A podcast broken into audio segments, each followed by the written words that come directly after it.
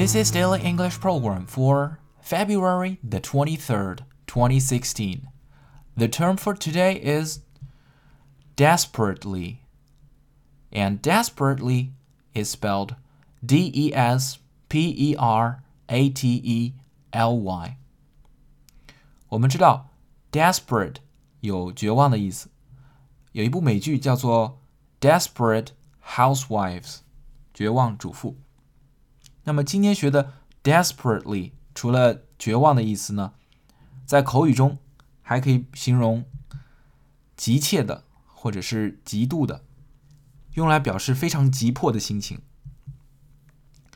I desperately fought the urge to giggle。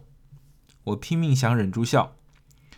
I desperately fought the urge to giggle. I struggled desperately not to look over the edge. 我竭尽全力不让自己往悬崖边上看。I struggled desperately not to look over the edge. She desperately wanted to win her father's approval. 她极力的想得到父亲的赞同。She desperately wanted to win her father's approval.